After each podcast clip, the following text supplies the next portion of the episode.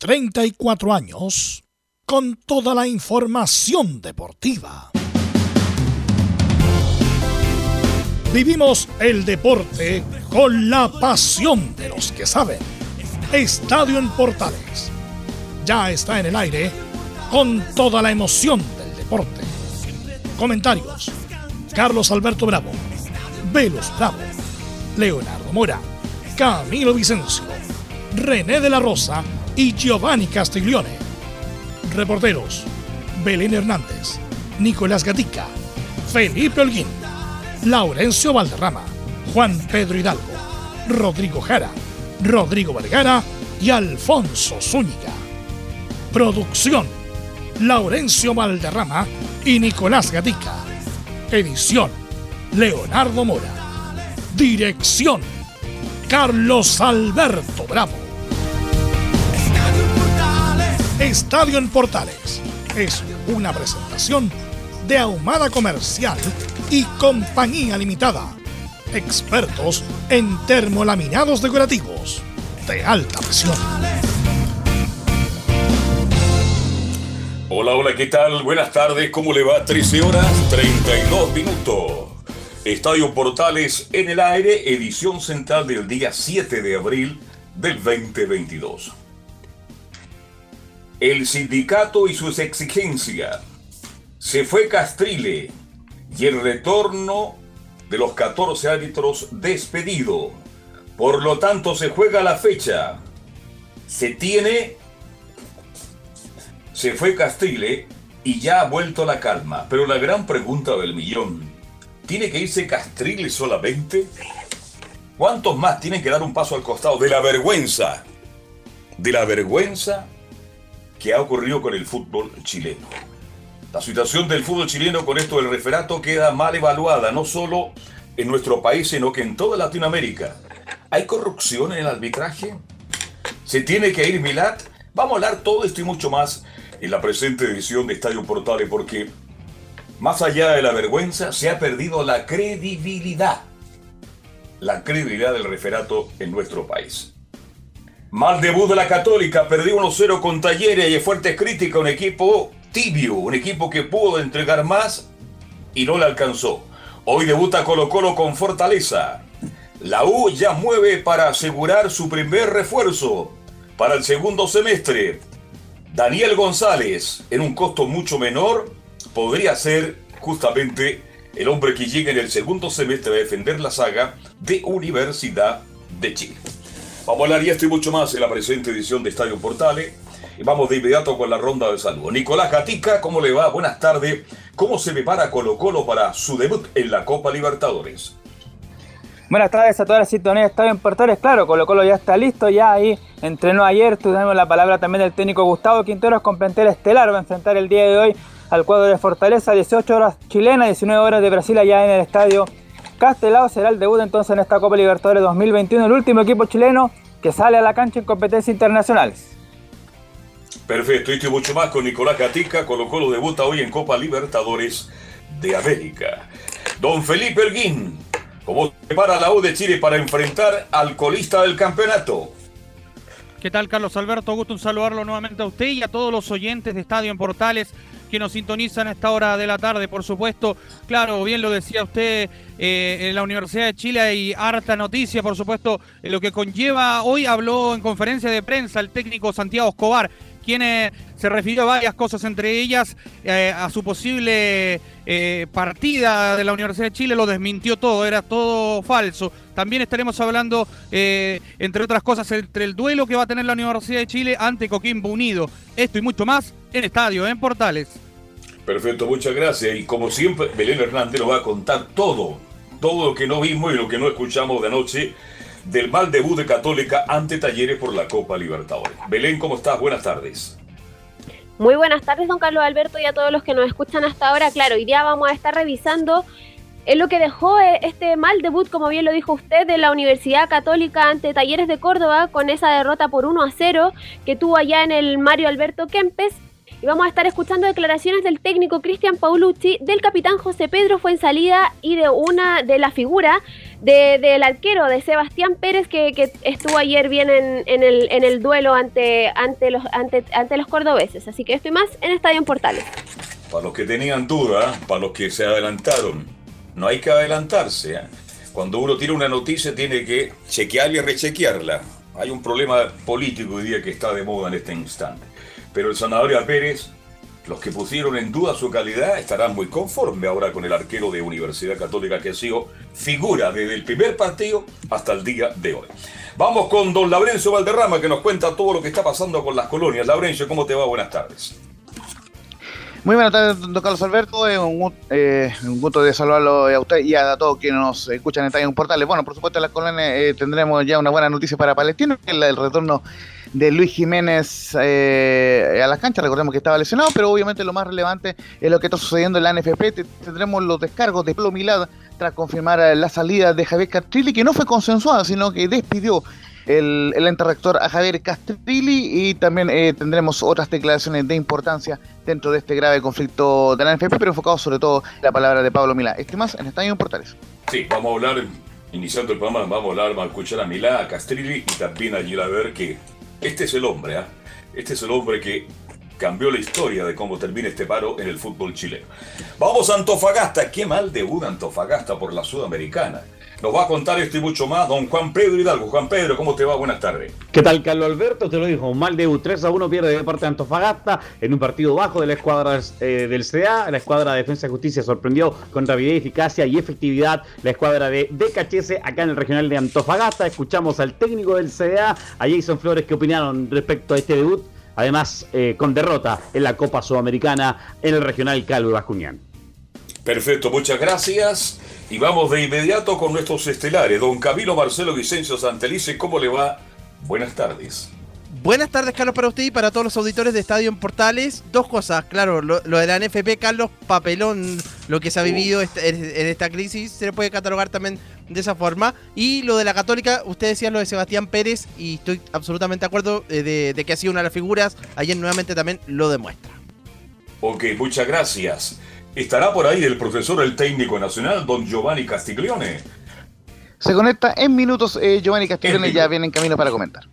Perfecto, muchísimas gracias. Entonces, va a estar Laurencio Valderramas con nosotros porque en la primera parte queremos escuchar a Mila, a Castile y a ¿Está por ahí don Giovanni o no? No, todavía. Bien, vamos con titulares, que lee como siempre Nicolás Gatica. Claro, y comenzamos con los otros resultados de Copa Sudamericana y Libertadores del miércoles. El Libertadores River venció 1-0 a Alianza Lima en el Estadio Nacional de Lima, el mismo grupo F de Colo Colo. Recordemos que el defensa chileno Pablo Díaz no estuvo por estar cumpliendo cuarentena por COVID-19. Además, el campeón argentino sufrió la baja del defensa paraguayo Robert Rojas por fractura de tibia y peroné de su pierna derecha. En el grupo de Atlético Mineiro, que no contó con Eduardo Vargas, venció por 2 0 a Tolima como visita. Quien sí jugó fue el ex defensa de Luce, Benjamín Kusevich, quien estuvo los 90 en la goleada del bicampeón de América Palmeiras 4-0 ante Deportivo Táchira en Venezuela. La jornada de torneos Comebol continúa este jueves con Racing Club de Eugenio Mena, que está en la citación para visitar a River de Uruguay por el Grupo B. En Chilenos por el Mundo, Carlos Palacio cambió de club en Brasil y jugará en Vasco de Gama, equipo que oficializó su contratación para la Serie B del Brasileirao. En el fútbol femenino, la jornada de miércoles comenzó el Sudamericano Sub-20 que se disputó en La Calera y Chile igualó sin goles ante Argentina. Por su parte, la Roja Adulta jugará uno de sus dos amistosos ante Argentina este jueves en Córdoba a las 19.30. Estos amistosos son preparatorios para la Copa América de este año que se disputará en Colombia. Ya en la ida de los octavos de final de la Champions League fue jornada para los españoles. Primero el Villarreal se impuso 1-0 ante el Bayern Múnich de local. Y Real Madrid venció como visita 3 a 1 al vigente campeón Chelsea con triplete de Karim Benzema. En el fútbol chileno este jueves O'Higgins de Rancagua realiza diversas actividades para celebrar sus 67 años de vida institucional. Recordemos que el cuadro rancagüino fue campeón por primera y única vez en primera división en el segundo semestre del año 2013. En el tenis en el Challenger de Ciudad de México, el Nico Jarry se medirá este jueves ante el austriaco Jorgen Melzer en cuarto de final. Esto tras vencer el miércoles al brasileño Mateus Puccinelli en dos sets. En tanto, en la TP250 de Houston, Cristian Garín enfrentará al australiano Jordan Thompson buscando su paso a los cuartos de final del torneo donde fue campeón. Por el mismo torneo, Alejandro Tavilo jugará ante el estadounidense Tyler Fritz, que hace poco ganó el Master 1000 de Indian Wells. Y en el golf, Joaquín Niemann comenzó su participación en el Master de Augusta.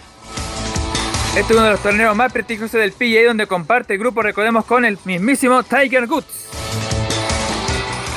Esto y más en Estadio en Portal. Carlos, Algunos echan de menos Augusto. Bien, Carlos, iniciamos, ¿sí? ahora sí está Giovanni Castiglione ya. Entonces saludamos al técnico nacional, don Giovanni Castiglione. ¿Cómo le va, Giovanni? Buenas tardes. Muy bien, don Carlos, a usted, a todo el equipo, saludos. Acá con todo lo que ha pasado el- desde ayer a hoy día ha sido demasiado, así que estamos atentos al programa.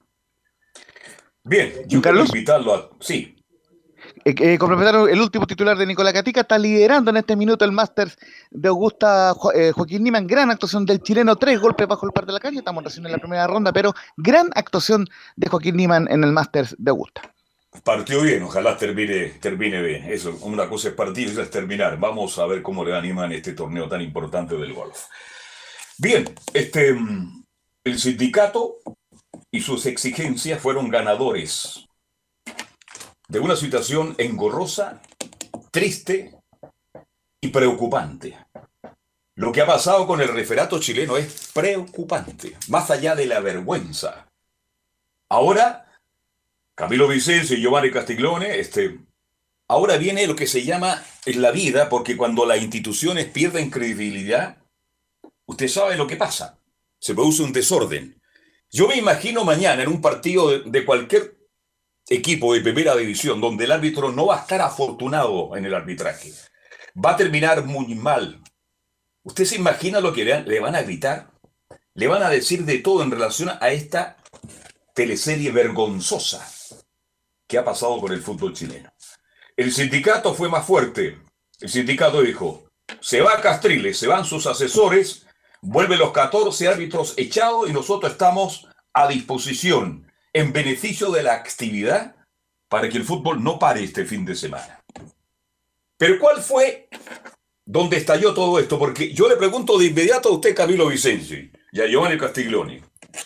Si no fuera hablado, no se fuera escuchado este audio por la radio ADN, yo está con los medios, además salió en todos los medios de comunicación, este audio donde el señor Gilaver da a entender lo que ocurrió en el partido entre Huachipato y Copiapó. Si no fuéramos escuchado ese audio a través de la radio, que es un medio muy rápido, por eso hay que tener mucho cuidado cuando se habla en radio, porque alguien la pesca y de inmediato, porque la velocidad de la radio es incomparable con otros medios de comunicación. Y resulta, Giovanni Castellón y Camilo Vicencio, de que a raíz de eso, prácticamente el señor Paulo Milá, que llegó de Qatar apoyando absolutamente a Castrile, a ha dicho no, esto cambia de inmediato y esto es vergonzoso, más que vergonzoso, es preocupante y parto por ti, Camilo Marcelo Vicencio Santelice. Si no se hubiera conocido su audio, probablemente a lo mejor todavía no, no saldría, lo más probable es que todavía no, saldría Castrilli, a lo mejor, y estaríamos todavía con, lo- con los árbitros, también continuaría el paro. Eh, no, me, queda ninguna duda, Carlos, respecto, respecto a eso, pero, pero el error también de Pablo Mirad, que llegó mal asesorado comunicacionalmente cuando dice que había ya estaba todo claro y que estaba todo cerrado, esa fue la palabra que ocupa, y no, y no era así. Claro. Este Gila Vera, a lo mejor eh, Giovanni Castiglione, un árbitro FIFA, hasta aquí llegó su carrera, porque va ahora va a quedar entredicho, pero él tuvo la valentía, se atrevió a comentar lo que ocurrió en ese partido entre Huachipato y Copiapó, donde a él le dicen de Santiago, para que la gente entienda. Tenéis que cobrar el penal. Aunque no sea penal, tenéis que cobrarlo. Y lo cobró Giovanni Castiglione. Don Carlos, bueno, esto es el, el- el- el espejo de, disculpe la palabra, de la mierda que estamos viviendo con la NFP y todo, por algo estamos eliminados del Mundial también. Disculpe la palabra. Sí, está muy bien, ¿no? Está muy bien. El- lo del audio lo encuentro que bueno que se haya sabido, haber sido, como usted dice, corta carrera puede ser para Gilaver, porque vas a ser un- una persona no confiable, aunque, aunque dirija bien el próximo partido y todo lo haga bien, siempre va a tener el pero en, en la espalda. El, el- el margen de la duda, de que si no te cobra algo, como usted lo dice, oye, saquero, me estáis saqueando, ya te llamaron de Santiago, creo que va a cargar con una mochila para adelante demasiado pesada para lo que es su carrera. Ahora, Pero- Giovanni y. Camilo, perdón que te interrumpa, solamente con la salida de Castrile y algunos árbitros se soluciona este problema. Es que tienen que responder muchos. ¿Quién, envió, ¿Quién dio la orden desde Santiago para que se cobrara ese penal? ¿Quién más tiene que irse? Yo pensé que Paulo Milán daría un paso al costado, porque, oye, si- en Chile ya se fue Castrile, se fueron sus asesores, este, los árbitros están de acuerdo, se reanuda el campeonato. No, señores. No. Aquí hay que averiguar, hay que investigar. ¿Por qué ocurrió este hecho? Yo recuerdo el caso de la polla gol, ustedes eran muy jóvenes, ¿ah? y después el caso del póker. Pero esto es lo peor que ha pasado con el arbitraje chileno, es terrible, porque Carlos. se ha perdido la credibilidad de los árbitros chilenos y, se- y se ponen jue- De hecho, he estado leyendo hoy día en la mañana que algunos ya están, a ver, a ver, te sabe como en Chile la gente ve bajo el agua. ¿Por qué salieron tan rápido los tres goles del agua ante Unión La Calera? Podría perfectamente se- pensarse, y de otros, no solamente ese partido, de otros también. Yo Sí, no vuelve- creo. Carlos, Oye, yo no creo en que eso Carlos, ocurrió. vuelve- no, no, eso ocurrió porque es parte del fútbol, pero la gente tiene todo el derecho a dudar en este minuto. lógicamente, lo mismo que colocó Lugue Conce. Lugue. Conce fue el partido, lo mismo. ¿eh? Sí, To- Ahora todo, todo, todo puede ser usado en la contra, porque todos los partidos dudosos uno obviamente va a quedar en la, en la balanza que no, se puede haber arreglado desde Santiago. Carlos, es un asco lo que está pasando. Es una pena. Y por, esto, mucha y por pena. esto ha caído gente preso en Europa, ojo. Sí, Ojo, que pues. se empiezan a investigar, esto puede ser muy bravo y sanciones muy bravas, porque hay mucha plata de por medio, punto uno. El jugar en primera B y primera A, la plata de diferencia mensual es mucha. Bien, yo no sé lo que va a pasar con Pablo Milá con su directorio. Tiene que dar un- una disculpa, tiene que dar una conferencia de prensa, tiene que contar y se sería que investigar hasta las últimas consecuencias, porque esta situación lamentablemente afecta la credibilidad. Y cuando se pierde la credibilidad en cualquier esfera de la vida, Giovanni, Camilo, Vicencio, las cosas no caminan bien. No cam- ¿Cómo se recupera la credibilidad? ¿Ah? Ese es el tema. Entonces yo, ya juega Palestino con O'Higgins en un partido que a lo mejor tiene 2.000 personas. Es perjudicado O'Higgins de Rancagua en la cisterna. Y a la vez van a quitar de todo, de todo. Y la gente tiene todo el derecho porque con lo que ha ocurrido, con la gente que se ha informado realmente, esta situación es grave. Es muy grave. Ya, Laurencio, escuchemos entonces reacciones. ¿Cuáles fueron las respuestas de Milá, Castrilli y Gilabert, que fueron los actores de esta comedia que terminó anoche y que por lo menos tenemos fútbol este fin de semana? Sí, don Carlos, por lo menos eh, eh, hacer un breve raconto de, de- de lo que pasó justamente en, en, eh, posteriormente a la emisión de, de Estadio Portal. Recordemos que eh, cerca de las 7 de la tarde se conoció el despido de Javier Catril. En ese momento era una información extraoficial y posteriormente ya se comprobó en el Consejo de Presidente, donde se aprobó esa, esa moción. Ojo, no fue un Consejo de Presidente como tal, sino fue una reunión extraordinaria de los presidentes eh, eh, de clubes. Manejamos lógicamente información al respecto y lo cierto es que finalmente Pablo Milad da esa información de que se depone el paro y, de, que se despide, de que primero se despide a Catril y que luego se depone el paro porque se van a reintegrar a los 14 eh, árbitros. Y, se, y, y lo aclara bien el, el- el presidente Pablo Milán que eh, despiden a Catril porque él no acata el hecho de Sí. pasar a una suspensión momentánea por eh, mientras durara la, la investigación. Fue muy enfático en hablar de una presu- presunción de, de inocencia. En ese sentido, eh, Pablo Milán fue bien claro, pero como les decía, lamentablemente eh, para el caso, eh, bueno, para lo- que es Javier Catril, él, él mismo decidió eh, de dejar el cargo eh, o, por lo menos no, no plegarse y no aceptar lo que le decía la NFP. Así que vamos de inmediato con Pablo Milán, justamente en la número uno, dice que tenemos la mejor di- disposición para llegar hasta las últimas co- consecuencias. Las acusaciones no se pueden hacer a todas las personas de común, sino que hay que especificar quién fue la persona y determinar los culpables. Y en eso nosotros tenemos la mejor disposición y se lo hicimos ver a todos los presidentes de toda la colaboración. Vamos a llegar hasta las últimas instancias para determinar si ese llamado se hizo y quién hizo ese llamado. La segunda eh, declaración es un poquito más extensa, pero eh, amerita básicamente porque explica toda la situación de Castrilli. Dice, conversamos con Castrilli para indicarle nuestra preocupación y le dijimos que debía estar suspendido, pero él no aceptó. Y a raíz de eso, nosotros conversamos con el profe Castrilli para eh, indicarnos nuestra preocupación fundamental. De, de primero queremos esclarecer esto y que, y que no enlode al fútbol chileno, ni menos a los árbitros, eh, donde le dijimos que él tenía que estar suspendido eh, por mientras dure la investigación, siempre con la presunción de inocencia a toda la gente hasta que se pruebe lo contrario, que eso es una normativa en, todo, en todos los casos de investigación.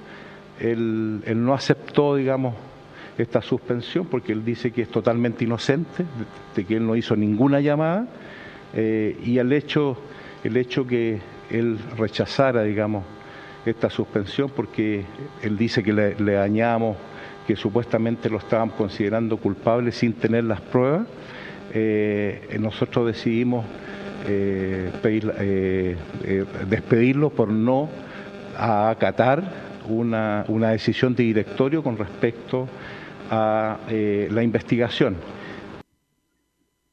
Y en la eh, tercera, eh, de Palomila, para quien en la bajada, muchachos, dice em, justamente el, el, el, presidente de la NFP que en la 04 cuento con el apoyo de la mayoría de los presidentes y pido disculpas. Bien, cuento el apoyo con, con la mayoría de los presidentes con respecto a esclarecer los hechos, que ha sido siempre lo que hemos impuesto que la NFP, ser claro, transparente de no tener seco político y de tratar a, los, a todos los clubes de la misma forma con el respeto que se merecen. Eh, con respecto a, las nuevas informaciones, yo, yo primero quiero pedir disculpas por eh, eh, una equivocación que tuve, que fue cuando llegué a Chile. Yo pensé que el caso estaba cerrado porque no me informaron. siguió la investigación y el día del partido de Chile se desataron nueva información que eh, se contradecían algunas declaraciones de los implicados. Y eso, el compliance hizo una reactivación de la información donde yo no tenía ningún antecedente con respecto a eso. Muchachos. A ver, aquí hay varias cosas, Camilo, ¿ah? em, muchas cosas. Primero, Castile no acepta la subvención momentánea. Dice, no, yo no la acepto y por lo tanto Milán toma la decisión y lo despide. Eso es una cosa. a mí lo que me produce gravedad absoluta es cuando no me informaron. En un mundo en que Chile es un país que la tecnología está cada día que nos supera al ser humano, permanentemente, nadie le informó al señor Milán lo que estaba pasando en Santiago de Chile con el referato. Si a él no le informaron nada, ¿por qué hace declaraciones cuando llega al aeropuerto internacional Arturo Merino? ¿Dónde están los asesores? Estamos volviendo, enteré por la prensa, vale decir que aquí los asesores, ¿para qué están? Y resulta, dice que pide disculpas señor Milán. ¿Basta con la disculpa? No. Ahora, ustedes vieron el video, Camilo, y usted, Giovanni, me imagino que lo vieron 10 veces o 15 veces como yo, ¿no? Sí, sí, sí, sí. Cuando le gritan de arriba, la camiseta. Sí. La camiseta. Usted sabe por qué le gritaban eso, ¿no? Sí, para que cobrara el penal, justamente. La camiseta. Aquí se pone en duda también a los dirigentes de Guachipato. Yo entro al tiro a la chica. ¿eh? La camiseta. ¿Está involucrado Guachipato? ¿Puso alguna plata? ¿Quién, ¿Quién se ve favorecido con esta situación? Carlos. Y ahí el señor Vilá dice, voy vamos a investigar, vamos a llegar hasta las últimas consecuencias, una cuestión que la vengo escuchando 100, 100 años, y cuando uno dice va a llegar hasta las últimas consecuencias, nunca sabe nada uno cómo termina eso. Giovanni Casticlón. Don Carlos, eh, yo, lo yo durante el torneo pasado me, fijé mucho en el tema de decisiones del VAR. Y hay varios partidos, no, digo varios como demasiados, pero hay algunos partidos donde creo que Guachipato se, vio favorecido directamente en ni siquiera ir a ver al VAR jugadas puntuales como planchazo dentro del área contra en el partido contra Serena cuando Serena ganaba 1-0. En los descuentos y partido que termina 1-1. No sé si lo recuerda. Yo se lo comenté a Leo Mora porque también perjudicaba directamente a la U ese resultado en este caso. Y fue un planchazo asqueroso que le, que le ponen al delantero de Serena, que no se cobra y en el contragolpe Guachipato empata el partido y a un minuto del final. Esto es muy grave porque llega a ver, lo llaman del bar y él dice, no, esto es penal, es penal. Esto, perdón, esto no es penal, esto no es penal, es corner. Va a mirar el monitor, ve. ¿Y qué lo tiene que llamar de Santiago? Claro, entonces. Entonces la gente que está en la cancha no sirve, Carlos, no tiene que estar, que lo hagan de Santiago todo directo ellos mismos. Perfecto. Entonces aquí hay que averiguar por qué. ¿Por qué llega una orden de Santiago quiénes están involucrados y espero que el señor Milá, con su directorio, con el apoyo de todos los presidentes de los clubes de fútbol chileno, como él lo ha dicho, diga algún día, mire, lo que pasó es esto, porque si se aclara esto, podemos recuperar la credibilidad del fútbol chileno en cuanto al arbitraje. Carlos. Aquí queda en duda el arbitraje y eso es muy perjudicial para una liga como la China. ¿Te Carlos, pero el tema de aclararse el punto, que tiene que aclararse, hay que llegar hasta el final de las consecuencias, acá va a caer gente. Evidente, tiene que caer. Y hay, hay mucho de por medio, como lo decía, temas económicos, temas deportivos, credibilidad credibilidad internacional que nosotros habíamos ¿Qué Guachipato todo esto? Me gustaría saber qué dicen los dirigentes de Guachipato al respecto. y, en este momento, ¿qué piensa el presidente y todos los dirigentes y hinchas de Copiapó, Carlos? Además, Camilo. Es que eso es justamente lo que, lo que decimos, porque ya, como usted, usted planteaba, se tiene que ir solamente Castrilli, no, porque Castrilli recibió una orden, pero ¿quién se la dio? alguien de la NFP Pablo, a Pablo Milad. Y puede haber sido un dirigente de Guachipato y así, y así, pues entonces todo eso van a tener que caerse si se llega a comprobar es muy. No está claro todo esto. Bueno, estamos partiendo y esperemos que lleguemos a buen puerto. Sigamos escuchando reacciones, Laurencio. Sí, justamente, don Carlos, eh, vamos a ir con una más de, Pablo Milad y luego con los audios de Gilaber, porque dice Pablo Milad en la siguiente, bueno, lo que todo el mundo esperaba, pero fue pasada las 12 de la noche, dice que llegamos a un acuerdo con el sindicato, la 05, habrá fecha y vamos a reintegrar a los, que a los 14 árbitros despedidos. La fecha, eh, nosotros llegamos a un acuerdo con, el sindicato o con la comisión del sindicato de árbitros. Va a haber eh, fecha este fin de semana, ellos van a deparar el paro. Eh, vamos a reintegrar a las 14 personas, eh, donde se va, ellos están dispuestos a recibir una evaluación objetiva en cuanto a los bajos rendimientos que tienen algunos de ellos, que tienen que mejorarlo, y nosotros o sea, accedimos eh, a ese reintegro, pero siempre con una evaluación objetiva para la futura eh, comisión eh, arbitral.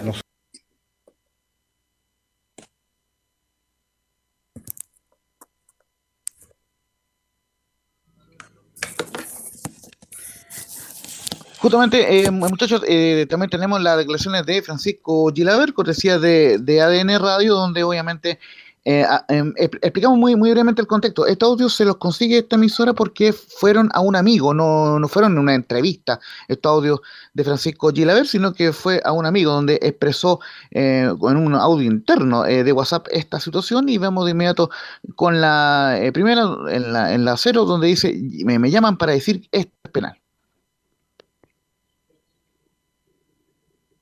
Después me lo llaman me lo llama, eso es penal, es penal. Y pasó por el otro lado. Así que ahí arme el puzzle de poco, bueno. Vamos a ir con la 03, donde habla Gilever sobre la explicación de por qué cobra el penal. El VAR violó todos los protocolos, porque finalmente dice así como, cobra el penal, así como, por favor no te hagas sin cobrarlo. No fue así, pero fue un, diálogo muy trucho, muy trucho. Y de seguro van a liberar los audios, ojalá que se vea se sienta esa hueá, porque al principio yo ya, perfecto, toca la pelota, listo, y tenía lista la hueá, voy con el tiro de esquina. Y de repente me hacen detenerme, ay Francisco, eh, pero ve la, ve la camiseta, ve la, ya, ve la camiseta, ¿no? Eso como, Carlos, como para buscar algo así, como que para que no sea tan tan, tan trucho como él lo califica. Y, también con el más profundo respeto el de, de Copiapó. ¿Guachipato o Copiapó en primera división? ¿Mm? Sin comentario. Pero bueno, ahí está allí la ver que es protagonista de esta situación. Silencio absoluto, claro, pues. Exactamente. Por eso digo yo, ¿qué, qué opina Guachipato en este minuto? Me gustaría que las Relaciones Públicas, Deporte de Huachipato, hicieran una declaración al respecto de lo que está pasando, porque hoy día, en este momento, yo le pregunto al panel, ya, se cobró el penal, porque al final le dice, menos mal que cobraste el penal, o si no, imagínate lo que nos va a pasar a nosotros. Este, ¿Y por qué se cobra? ¿Quién lucró con esto? ¿Alguien lucró? ¿Hay una corrupción ahí? ¿Alguien participó? No me recuerdo cómo iba el resultado cuando cobra el penal Carlos ¿Se yo a Laurencio o Camilo. Estaban a cero. Cuando, cero, cero. Ah, no, ya, perfecto. No.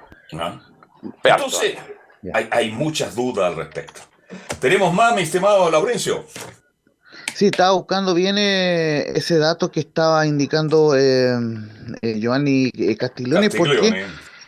Claro, porque fue un momento fundamental en el partido eh, de la promoción. Claro, eh, finalmente Guachipato gana ese partido 1 a 0, pero eh, eh, ese, eh, a ver, pero y lo termina ganando con ese gol, pues, justamente el- en ese penal que le cobran a Walter eh, Mazzanti. Claro, Guachipato había ganado 3-2 la ida, pero Copiapó todavía se mantenía en carrera por, eh, por, digamos, por, por jugar esa definición y finalmente eh, como, como cobra ese penal. Yo estábamos en, en la transmisión, y esto lo recuerdo mm, perfectamente, estábamos con, con el profe Jara y, el- y, y cu- cuando cobran ese penal, minuto se- eh, 71 fue, estaban 0 a 0, eh, Copiapó con un gol forzado a los penales. Y, y- y- de hecho lo, lo- dijimos de inmediato, fue un penal inexistente so- sobre Masanti y justamente fue, fue tanto el revuelo de que Gilaver eh, cobrara el penal que incluso hubo, hubo expulsados de Copiapó en ese momento y, y habían jugadores llorando de Copiapó en, camarín, entonces, o sea, en, en la tribuna, entonces obviamente fue algo bastante eh, complicado porque eh, si, si no se cobraba ese penal se mantenía el cero y Copiapó con un gol más forzaba la definición a, eh, a penales. Sigamos escuchando eh, a Francisco Gilaver que dice en la cero y habla con algunos garabatos, por cierto, dice que me siento como un torpe, podría haber hecho algo distinto. Imagínate cómo me siento ahora. Como. Como hueonado me siento. Como que fui un torpe. Porque de todas formas podría haber hecho algo distinto. Ya después me castigaba nomás, quizás hasta me echaba. Pero no. No hacía lo que yo realmente creía. Y como que no sé qué chucha. Por eso te digo que no estaba tan concentrado quizás o no estaba tan conectado con el partido porque que- muchas veces he dicho que no a los penales, pues bueno. Pero me da lo mismo si me sacan el penal. Pero esta vez, weón, fue una weá muy rara, muy rara, terrible turbio. Oiga, sí. Dijo, ¿Qué dijo muchachos que? Carlos, Sí. eh, yo creo que no, no dirige más. No puede Claro, por dirigir eso más. te digo, yo abrí el comentario No, diciendo es que ahora, ahora, ahora que lo y dijo, hubiera cobrado lo que correspondía, me hubieran echado. Claro. Ahora, Me nomás, estaría claro. dirigiendo el, el fin de semana, pero ahora yo creo que nadie quiere que lo dirija. Pero evidente. ¿Usted cree Independiente que de estos que días no va a pasar nada. y a ver? No va a pasar nada con lo que viene de, de partido, de que le digan algo, le cambian algún... Pero no, no va a dirigir, creo. Yo, yo creo que hasta acá llegó la carrera. Espero equivocarme, que tenga una oportunidad. Los errores se pueden encomendar en la vida, se pueden corregir. No somos quien para decir que nunca más, pero por ahora yo creo que tiene que entrar en un... Él lo dice clarito en ahí. Camilo. Lo dice, tenía que haber cobrado lo que correspondía. Me hubieran Y echado. mejor, claro, me fueran echado, pero lo echan, pero camina por Ahumado, por Fanol Velasco, por Las Condes, por Obediencia, por Puerto Montt, por Puerto Vara, tranquilo, por Giovanni Castiglione. Y la gente lo, saluda, lo saluda con abrazo. Bien, bien, Claro, te nadie lo va a apuntar con el dedo. Entonces él tomó una mala decisión porque se vio presionado porque no estaba metido en el partido. Es muy claro todo lo que ha ocurrido, así que esperemos que las autoridades de la NFP pronto lleguemos a la verdad para recuperar la credibilidad del referato chileno. Algo más, mi estimado Laurencio, sobre esta del referato. Carlos, lo último. ¿Qué pasa si se comprueba que Guachipato está metido en todo esto? En Europa la- han, baja- han bajado equipos de división con puntos menos, con todo por el tema que ha pasado así. Tendría que perder la categoría nomás. Tendría que perder la categoría. creo Yo me acuerdo la Juve, la Juve cuando arregló partido bajó categoría y partió con 20 puntos menos. Exacto. A lo que se repuso y fue campeón. Con el equipo, con Buffon, con Nedved, con, con un equipazo que tenía en segunda, pero fue castigado con bajada de, de- de- de- de categoría y de puntos. Así es. Así que vamos a estar muy atentos a esto. No tenemos nada más, mi estimado Laurencio, ¿no?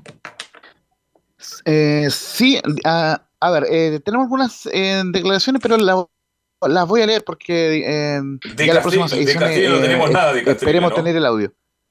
Sí, no, eh, eh, eh, eh, em, tenemos acá lo, lo de declaraciones que recoge el sitio em, ispian.cl, ya, ya las tendremos en audio eh, para que las podamos comentar, pero dice en lo medular lo siguiente, me acaban de comunicar que estoy despedido, tengo frustración porque me trajeron a una tarea que estaba desempeñando. Yo no renuncié y es verdad que se iba a suspender eh, la comisión para iniciar la investigación que yo mismo inicié.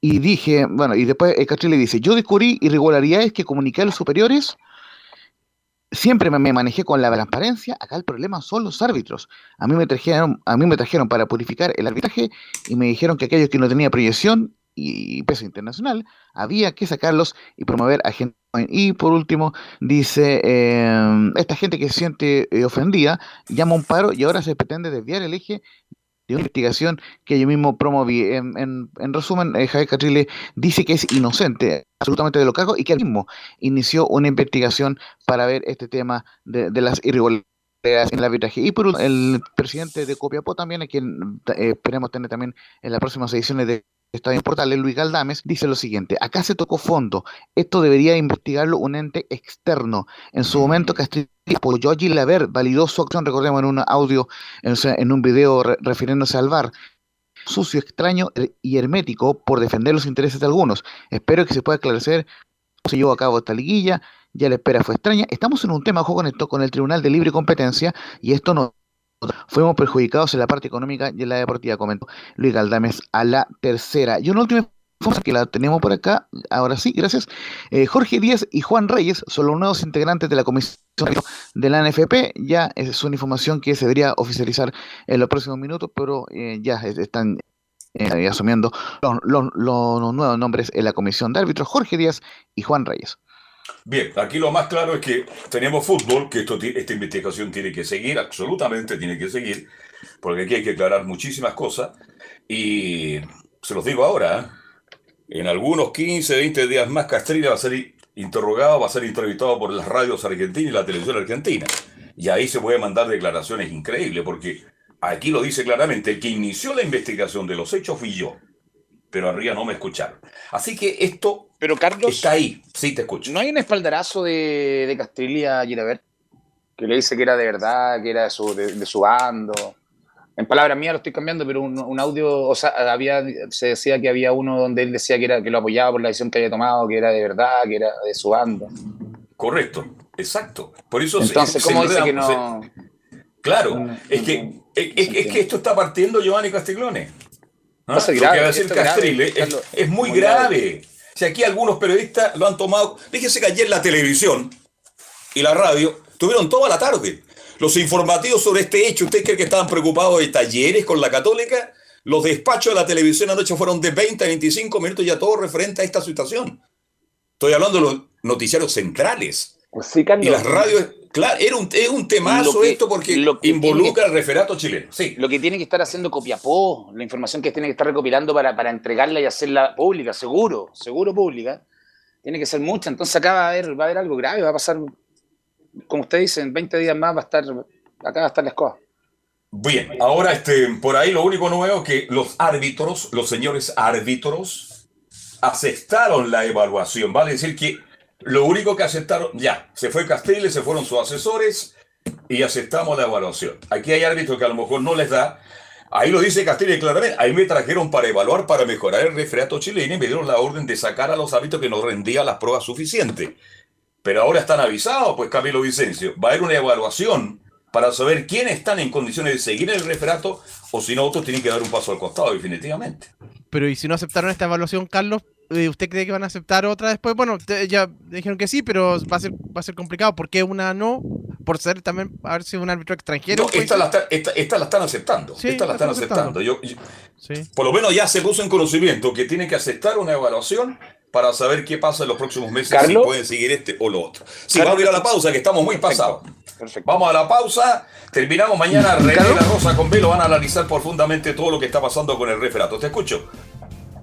Eh, muy breve, eh, también el CIFUP dice que más allá de los otros adoptados entre las partes del conflicto y que, y que quedaran en, en evidencia el nulo aporte de- del señor Castilla al referato chileno, es imperioso que tenga ya en conocimiento de la justicia todos los, lo- los antecedentes tras la gravísima eh, denuncia realizada por, por, por Tribuna Andes, eh, el, el portal digital. Ok, gracias. Pausa y ya seguimos. Nos veremos con la Católica, con Colo Colo, con la U de Chile, con Antofagasta y mucho más en el Estadio Portales. Radio Portales le indica la hora. Las 2 de la tarde, 10 minutos. Reparación laboral. Abogados especialistas en accidentes del trabajo, despidos injustificados y autodespidos. ¿Tuviste un accidente de trabajo en los últimos cinco años y ese accidente se originó en la conducta negligente de tu empleador, es muy probable que tengas derecho a obtener una indemnización por los daños causados. Consulta gratis. Reparación laboral. Profesionales dedicados a entregar asesorías en temas relacionados con todo tipo de accidentes laborales en todo Chile, de Arica a Punta Arenas. www.reparacionlaboral.cl ¿Quieres tener lo mejor y sin pagar de más? Las mejores series de televisión, los mejores eventos deportivos, equipo transportable, películas y series 24/7. Transforma tu TV a Smart TV. Llama al 973-718989. Twitter arroba panchops. Visita www.radiosport.cl, el sitio web de la Deportiva de Chile. Programas, noticias, entrevistas y reportajes, podcast, radio online y mucho más. Todo lo que pasa en todos los deportes lo encuentras en www.radiosport.cl. La Deportiva de Chile en Internet. Atención pilotos. Presentarse en la grilla. El MXM Toro Chile Motor Show vuelve con todo este 2022.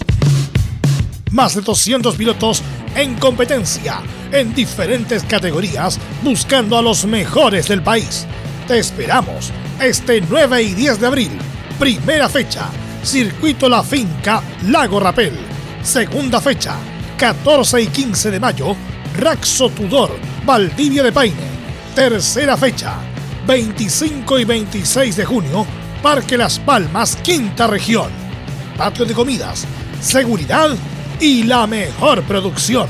Inscripciones y entradas en xevent.com. Más información en Instagram, arroba MXMChile. Produce X3 Man Producciones. Auspician Fly Racing, TRC Motor y KWC Racing Sports. Una invitación de la Primera de Chile. Siempre fomentando el deporte nacional.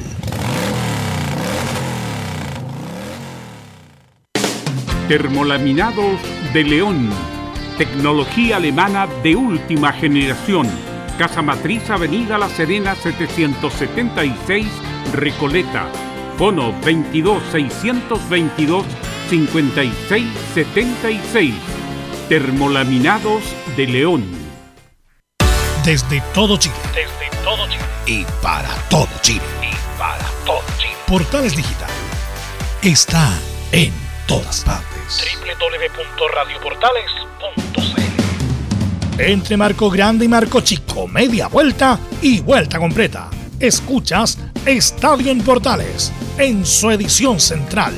La primera de Chile, uniendo al país de norte a sur.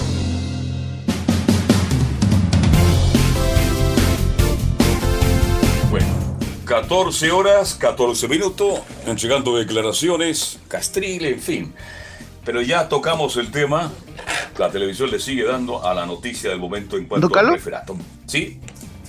Justamente en, en este minuto eh, ya se está firmando el acuerdo entre los árbitros. No sé si Kimil Oficial tiene el audio ahí de, de la señal oficial, pero ya en este minuto se está firmando el, el acuerdo y hay una, una vocería en la sede de Quilín de la NFP. En- Entiendo que Felipe González Alvial, justamente eh, el, el árbitro quien va a dar esas declaraciones. En cualquier momento, eh, eh, Emilio Oficial no, no se interrumpe eh, para... Se pusieron los términos eh, claramente de su parte y de la nuestra. Se hace a contar de hoy el término del estado de reflexión que, hemos, que habíamos estado realizando en pos de siempre de, de que no se, se, se- se vulneren los los principales eh, derechos del trabajador. Por lo tanto, Estamos en vivo, esto quiere decir que, perdón, que el paro se termina. Con, con esto quiero eh, finalizar que el paro eh, y el estado de reflexión se termina y la fecha se va a jugar en su plenitud. Los árbitros ya estamos dispuestos a trabajar y, y a ponemos a disposición de la NFP. ¿Están en pleno acuerdo con las condiciones que se da este término y lo que le ha puesto la NFP y todo lo que significa llegar a este acuerdo definitivamente? Felipe? Y de restituir el árbitro, ¿ustedes sienten que fue una victoria sindical, fue una victoria de los árbitros? ¿Lo sienten así? Eh, sentimos que, que se llegó a buen acuerdo, nos, comprometimos nosotros en un principio y se nos respondieron a todas nuestras petitorias, eh, que fueron dos fundamentales. Por lo tanto, eh, con esto damos término y, y esperar que, que esto sirva de ahora en adelante por el bien y el buen camino que el, el país necesita. queremos, queremos agradecer especialmente a todos los entes que com- compusieron, apoyaron. que nos apoyaron, eh, especialmente al sindicato de, de futbolistas, al, al colegio de entrenadores, a ustedes, la prensa, y a todos los colegas, tanto ex árbitros, profesionales, amateur, y los colegas internacionales que estuvieron también muy, muy activos eh, y pendientes de nuestra situación. Felipe, ¿qué les parece la situación de Francisco Gilaverdi y todos estos audios que se han publicado en diferentes medios? Eh, todos los antecedentes están en la dirección de cumplimiento de la NFP. Nosotros estamos dispuestos a poner eh, todo, lo, todo lo que nos compete eh, de la parte legal para, para que una vez eh, por todas eh, no se ponga en duda nunca más la probidad y la integridad de los árbitros. ¿Cómo creen que queda la, confianza a la, voz de la opinión pública respecto, luego de todo esto que ha sucedido con el tema del partido de, de Copiapó y Huachipato? Hay muchos temas que hay que mejorar eh, dentro de los procedimientos protocolos del VAR. Eh, se lo comentamos y vamos a hacer un plan de acción con respecto a lo que tú mencionas, eh, en conjunto con la NFP, en donde necesitamos, en pos de la transparencia y, del fútbol, eh, mejorar este tipo de situaciones que hemos detectado. Y eso también tiene que ver con los árbitros, también hay una autocrítica de parte de ustedes, porque más allá de todo este movimiento que claramente pone en tela de juicio la cúpula arbitral, eh, hay una autocrítica también desde el referato Eh, con la situación particular esta del audio filtrado por Gilaver, porque también ahí se, se da a conocer de alguna forma eh, un árbitro que es permeable a esa, pres- a esa presión, por eso le pregunto si hay alguna autocrítica desde el mundo del arbitraje. Con respecto a ese punto, eh, quisiera aclarar que esto es una isla, fue algo puntual que pasó en un partido y que, le insisto, la integridad y la honorabilidad de los árbitros no está en juego y lo vamos a ir demostrando seguramente en el transcurso del campeonato. Ya con la, sal- ya con la salida de Castrilli, eh, ¿qué tipo de administración desean tener ustedes en términos de que buscan, seguramente la NFP va a colocar a otro director de árbitros y si lo van a consensuar en alguna medida con lo que ustedes opinen al respecto? No, eso es potestad netamente de la NFP, nosotros no tenemos eh, ninguna eh, injerencia con respecto a quién va a colocar como, como, como nuestro jefe. Eh, aclarar que de, de momento están asumiendo de manera interina eh, nuestros ex profesores de fútbol formativo, más la persona que quedó después de, de haber sacado la comisión. Eh, ¿Están a cargo ahora? Francisco Camaño sería uno, ¿no? Eh, del área física, sí. Eh, de la parte, ¿Patricio Basualto? De la parte técnica, don Patricio Basualto, eh, eh, Díaz, Jorge Díaz y eh, Juan Reyes. Mira muchachos, eh, a mí me gustaría decir una cosa. Cristian Drogueta. Que es súper importante. Que esto, esto, todo lo que, que tuvimos que vivir, no queríamos llegar acá. No fue un capricho nuestro, nosotros no quisimos imponer, pero las cosas nos hicieron bien y es por eso que tuvimos que tomar esta medida. Estamos llanos al trabajo, a aportar a la, a- al directorio, a la gente del fútbol para crecer, que nos sirva de experiencia y de esto y que no se vuelvan a repetir mm, todo este tipo de situaciones, que las reglas sean claras del principio como nosotros las tenemos que aplicar en el terreno de juego. Como dijo por ahí alguien, errores vamos a cometer, claro, pero no es que nosotros entremos al terreno de juego dispuestos a cometer errores. No olviden que igual que ustedes somos seres humanos y también nos equivocamos, solo eso. Cristian, la- ¿usted ha podido Cristian en la Pablo investigación- Milán respecto de la investigación que, que está en curso sobre todo esto Mira, como te dijo Felipe, ya nosotros entregamos nuestro, nuestra declaración, eso está en curso, ahora son los entes competentes los que darán. Eso de nuestra parte, no podemos decir más. ¿Tienen fecha más o menos para tener un poco de más claridad respecto a todo Desconocemos los tiempos del ente que puede llevar en esta investigación. Pablo Milat ayer dijo que uno de, de los, de los testigos, de las personas que están involucradas en este hecho, había faltado la verdad. Usted está dentro de, lo- de las personas que ya fueron investigadas. Usted, eh, en ese sentido, eh, ¿cómo siente que se está dando esta investigación? Y si usted eh, siente que en algún momento faltó a la verdad en la declaración primera que dio. Yo, como él bien dijo, los documentos están acá, vine a declarar, di mi versión, todo, y eso está en investigación. ¿Usted esta versión de que, de que hubo un llamado de Santiago en la primera investigación? Está todo ahí eh, en la ¿Me puede investigación. confirmar que usted dijo eso? Ya ayer lo escucharon, ya con esto cerramos el tema, eh, no nos desviamos del foco principal que era esta estado de reflexión, llegamos a buen puerto, ahora a armar la fecha, disculpar a los simpatizantes, a la gente del fútbol, pero vamos a salir adelante y ahora que venga el valor. Cristian, hay una situación que preocupa mucho, que preocupa mucho a la opinión pública, que tiene que ver con esa confianza Emilio, por- basta ya porque preguntan todo al mismo tiempo y ahí no se puede. Este. Bueno, lo que ya comentamos latamente nosotros ayer y hoy día, definitivamente, los hábitos van a tener que luchar y mucho para recuperar la credibilidad. Aquí se está perdiendo la credibilidad del referato a raíz de esta situación tan. Y lo otro, que un presidente respalde absolutamente a un empleado, a un empleado y al otro día lo esté despidiendo. Son las cosas que hay que investigar. Bien, estamos con reparación laboral, abogados especialistas en accidentes de trabajo, despidos injustificados, autodespidos, consulta gratis en todo Chile, www.reparacionlaboral.cl. Debutó Católica, no tengo la señal, escuché la transmisión de Estadio Portal, escuché al bombero del relato y escuché su comentario. Antes de ir con Belén, ¿por qué jugó tan mal la Católica, Camilo Marcelo Vicencio Santelice? Porque sabe que Talleres eh, manejó bien los tiempos del partido. Por más que en algunos minutos la Católica haya tenido la, la pelota, los primeros, en los primeros eh, 10 minutos del partido por ahí. eh, pero después fue Talleres el que ni siquiera apre- apretando demasiado, sino que tuvo un par de minutos, cuatro jugadas seguidas y una de ellas fue gol. Y tuvo siempre más, más claro la Católica. Oiga, sí, en el gol de Talleres, ¿a quién le hacen ese enganche, ese freno? Ya. El lateral pasa, sal- quedó sentado en la tribuna y ahí Nehuen mira el Paz. centro. ¿ah? A Nehuen ¿Qué le, dije, qué le dije yo ayer de Nehuen Paz? Me acordé de usted, sí, sí, sí, sí. sí. Una finta, el 2-1 y Nehuen Paz queda pagando. Oye, fue impresionante cómo hacen un enganche, el jugador prácticamente se da la pista de ceniza. Estoy exagerando. Viene el centro y ahí aparece un hombre solo para invocarla ante el, el arquero de la Católica. Así que Católica llegó solamente una vez el primer tiempo. Yo escuché su comentario, Camilo, y el segundo tiempo mejoró un poco, pero lejos de lo que es Católica, ¿no?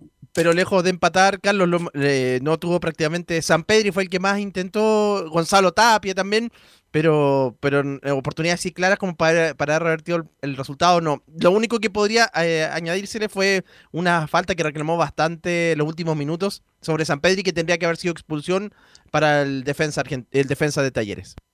Partió mal la Católica, este, según Paulucci, este, lo van a dar vuelta, va- van, a tener que ganar de locales todos los partidos, pero sigue optimista. Así que vamos con el informe de Belén Hernández sobre este mal debut de Católica en la Copa Libertadores de América.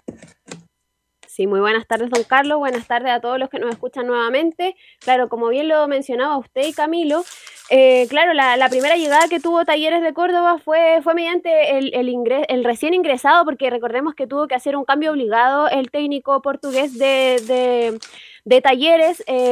Tuvo que salir Ramiro González, que es un argentino nacionalizado chileno, e ingresó Gastón Benavides, que fue el jugador que, que tuvo eh, bastante llegada en el primer tiempo, y justamente la primera fue de él en el minuto 22. Ya después, un minuto después, se, se hizo el gol de, de Talleres de Córdoba mediante una jugada de Matías Esquivel, que usted bien lo mencionaba, que, que sobrepasó la marca de Nehuen Paz, y con el centro que hizo a, Héctor Fertoli, que estaba sin marca, anotó el, el 1 a 0 para, para los cordobeses, y en el minuto 36 Fernando Sampedri tuvo una ocasión mediante, eh, la, mediante cabeza, pero que fue, fue posterior de eh, un tiro de esquina, pero claro, el portero Guido Herrera se quedó sin el, eh, con el balón sin problemas, y ya en el minuto 83 más aproximadamente Felipe Gutiérrez tuvo un, un remate al arco que fue fuera del área, que, que pudo haber eh, marcado el, el empate ahí, pero, pero no fue algo tan claro no tuvo eh, profundidad, la Universidad Católica le faltó bastante, tuvo bastante puntos, puntos bajos, no fue, no fue protagonista, pero tampoco fue eh, sobrepasado por, por talleres como, como lo mencionaba Camilo, eh, no fue un partido tan eh, que, que, a lo mejor pudo haber tenido tantos goles, eh, sino que más bien fue eh, un 1 a 0 como, como fue, o, quizás el empate, pero claro, la Universidad Católica no tuvo eh, oportunidad para, para concretar. Y respecto a esto, vamos a revisar de inmediato la declaración que hizo el técnico Cristian Paulucci posterior a, a este, a este duelo, a esta, a esta derrota, a, esta, a este debut, a este mal debut que tuvo la Universidad Católica, donde menciona el análisis del partido. No, eh, lo único que el cambio fue del sistema, pero en realidad Te vuelvo a decir, el primer tiempo fue opacado por una jugada en donde no cerramos, en donde nuestro volante interior se fue, se volcó mucho hacia una banda en donde no tenía que ir y nos sorprendieron por el otro lado. Sinceramente fue un detalle. Después Talleres tampoco incomodó en ningún sentido, levantó un centro que pegó en el travesaño, o sea, vamos a ser realistas muchachos, esa es la realidad. Pero bueno, me toca decir lo de mi equipo, no fuimos profundos, tuvimos demasiado la pelota, un taller que, que nos esperó, consiguió lo que, lo, que planificó aparentemente, es hacernos un gol y esperarnos, y nos salió bien. Nos vamos con un sabor muy amargo porque mm, sabemos que podemos hacer mucho más de lo que, de lo que mostramos hoy. Después dimos el cambio de sistema por, por el hecho de que, bien dices tú, hicimos un, un buen primer tiempo con, con la U de Chile y bueno, lo superamos nuevamente a Talleres en el segundo tiempo, pero no fuimos lo inteligente para marcar. Esto es Copa, como dijo Seba, se juega a otro ritmo, con otra dinámica, eh, los duelos son todos muy fuertes y cuando tenés uno o dos la tenés que mandar a guardar, como hicieron ellos. A ver, de- varias cosas. Perdón, Belén, este. Claro, el partido fue parejo. Usted bien lo dice, Católica no fue sobrepasada, tampoco ah, fue superior Talleres. Pero bueno, Talleres un gol y ganó el partido, y eso es lo que vale. Ahora Giovanni Castiglione. Cuando la Católica le gana a la U, ¿a quién le ganó? Le ganó a los errores de Carrasco y, lo- y- y los Tapia. Si la Católica, prácticamente la U no fue rival para Católica, entonces cuando la gente católica estaba muy feliz porque había ganado el clásico, ¿a quién le ganó? Le ganó los peores equipos del campeonato del fútbol profesional chileno, como es la Universidad de Chile. Es verdad que la U mejoró los segundos 45 minutos, pero el primer tiempo de la U fue para el olvido. Los regalos que brindó el cuadro de la U a la Católica le permitió a la Católica ganar este partido. Entonces, claro, vemos ahora Belgra eh, Talleres con la Católica en un partido parejo, este, mm, pero hace un gol eh, Talleres y resulta que parte con tres puntos. Y creo, después de escucharlos a ustedes, indudablemente que si la Católica fuera arriesgado un poquito más, fuera tenido otras características de esos juegos que habitualmente conocemos, un equipo de más ataque, a lo mejor saca el empate. Y ese punto era muy importante. Ahora Católica, Giovanni Castellón, está obligada a ganar todos sus partidos de local. Carlos, es Copa Libertadores, es otra copa. Usted lo dice, Católica le gana los errores de Universidad de Chile, un equipo de Universidad de Chile que no tiene juego, pero le gana, le alcanza en el torneo nacional. Pero Libertadores es distinto, Libertadores la localidad vale mucho.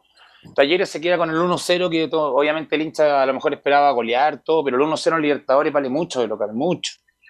Queda puntero a tiro de cañón. Católica ahora tiene que revalidar lo que yo escuché a Paulucci en las declaraciones. Él dice que de local pueden revertir toda la situación. Tiene que hacerlo.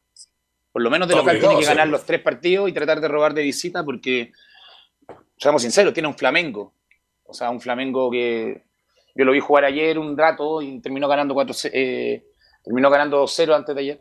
Entonces, es un equipo que cuando crea- a- a- aprieta un poco el acelerador te marca una diferencia porque tiene lo mejor de Sudamérica, creo yo. Así contra es. River y Palmeiras. Y Libertadores es distinto. Entonces, Talleres Católica trató, luchó el segundo tiempo, como se dice, un poquito más, pero no, ten- no tuvo la ocasión, no se la creó, no tuvo el fútbol, no tuvo la capacidad para poder revertir la situación del 1-0 abajo eh, contra Talleres. Que también se puede decir que fue poquito, pero no fue poco. Talleres dominó todo el partido y cuando, y cuando atacaba lo hacía con profundidad, independiente de que el resultado había sido 1-0 y ahí se marca la diferencia en estas copas que son las más difíciles del mundo según los mejores jugadores de la historia que han ganado Champions incluso. Así es. Bien, volvemos con Belén.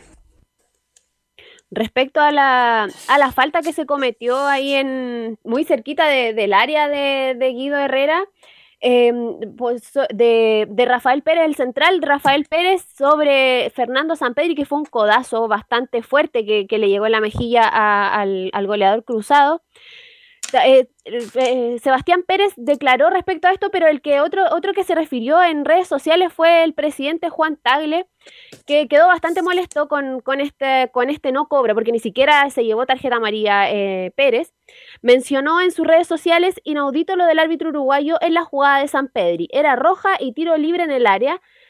Qué amargura enfrentar esto. Más allá de cualquier análisis posterior del partido, una amargura grande vivir este tipo de situaciones. Y respecto a esto también, como lo mencionaba eh, Sebastián Pérez, el arquero también se refirió a este tema, pero antes de ir con la declaración de Sebastián Pérez, eh, quiero agradecer a, a los colegas de, de ESPN que nos brindaron la, la conferencia de prensa, porque la, la que enviaron desde Prensa Cruzados estaba bastante mal el audio, por lo que ESPN no, nos facilitó eh, la conferencia y vamos a pasar a escuchar. Es que a usted no le pueden Pérez. decir, Belén, a usted no le pueden decir que no. ¿ah? ¿Ah? Si la pide Laurencio o Camilo Vicencio, le dicen que no, pero a usted no le pueden decir que no. No, es una broma. Ya. Vamos.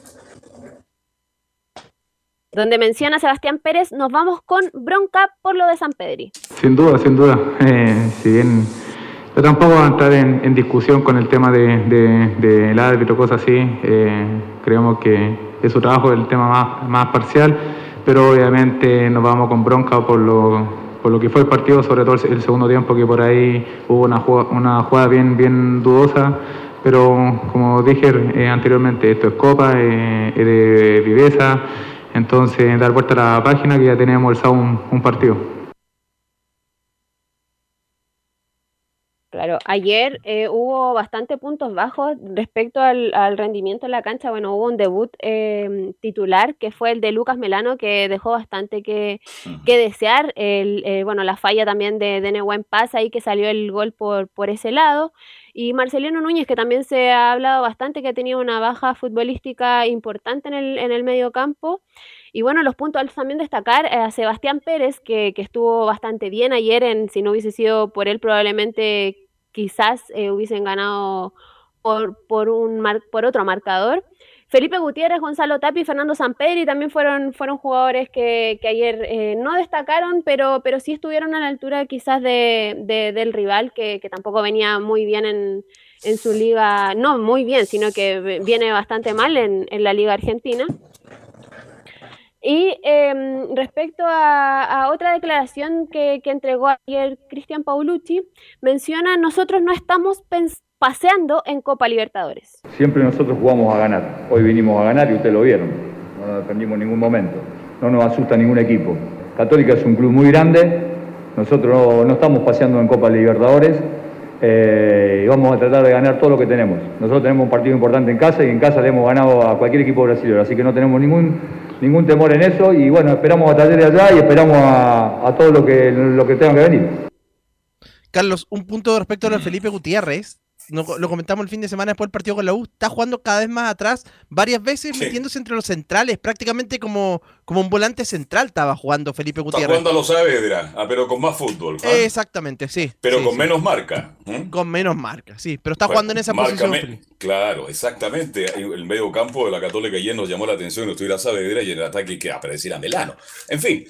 Palucci, me, me, gusta escuchar al técnico, se, se tiene confianza. Dios quiera que los próximos cuatro o cinco partidos esa confianza que transmite en este instante sea una realidad, porque si no, Católica va a quedar muy pronto fuera, justamente, a lo mejor puede quedar incluso sin la opción de pasar a la otra fase.